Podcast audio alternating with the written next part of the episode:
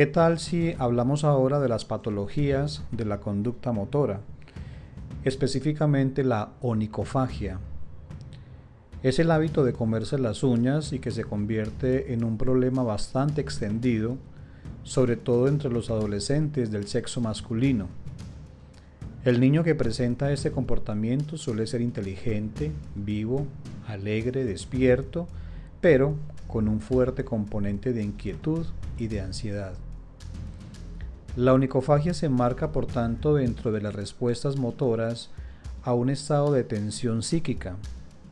La onicofagia, que viene del griego onyx, que significa uña, y pagein, que significa comer, se define como una costumbre de comerse o roerse las uñas con los dientes, pudiendo provocar heridas en los dedos, en los labios, en las encías, así como el desarrollo de diversas infecciones.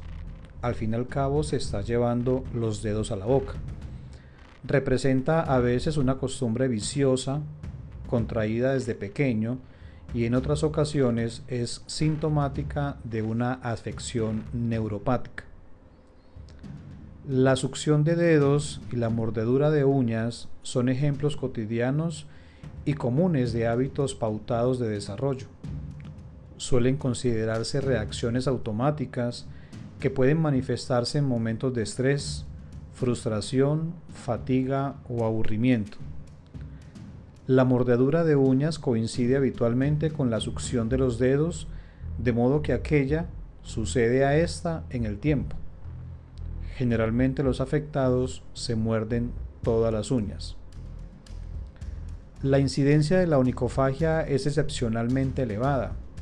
Hay igualdad respecto a sexos, aunque las mujeres parecen más preocupadas por el problema estético, por lo que buscan ayuda en mayor número que los hombres.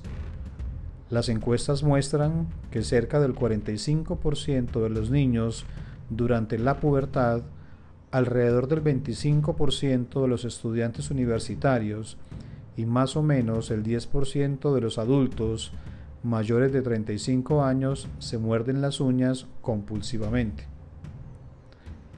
La génesis de la mordedura de uñas asume que la mayoría de los afectados presentan la consecuencia de un comportamiento que no se extinguió convenientemente en su momento a los dos o tres años cuando el niño chupaba dedo.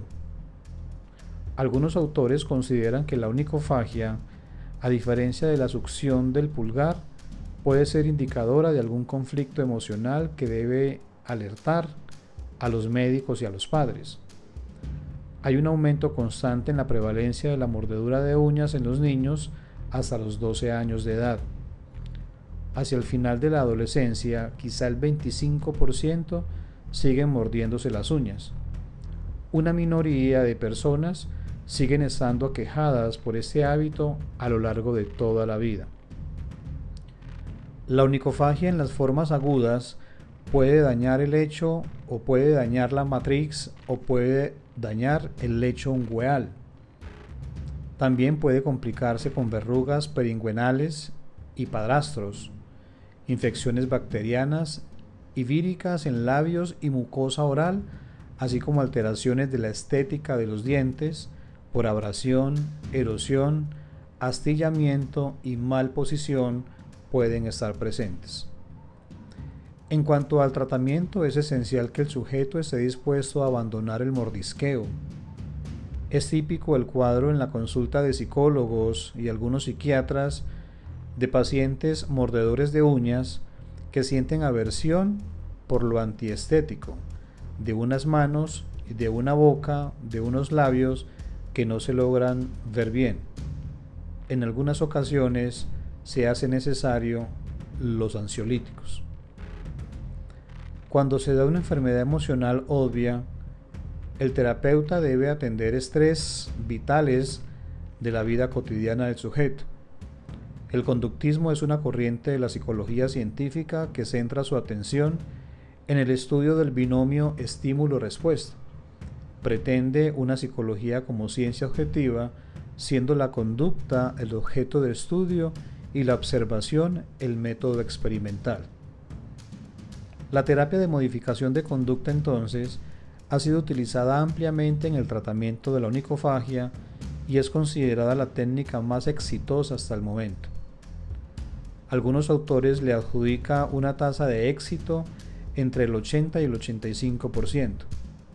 Anteriormente ha sido utilizada la farmacoterapia, terapias aversivas, el autodominio, prácticas negativas, tratamientos comúnmente conocidos y que han sido empleados como la impregnación de los dedos en sustancias amargas, capuchones de dedos, entabilamiento del pulgar o del codo, entre otras técnicas.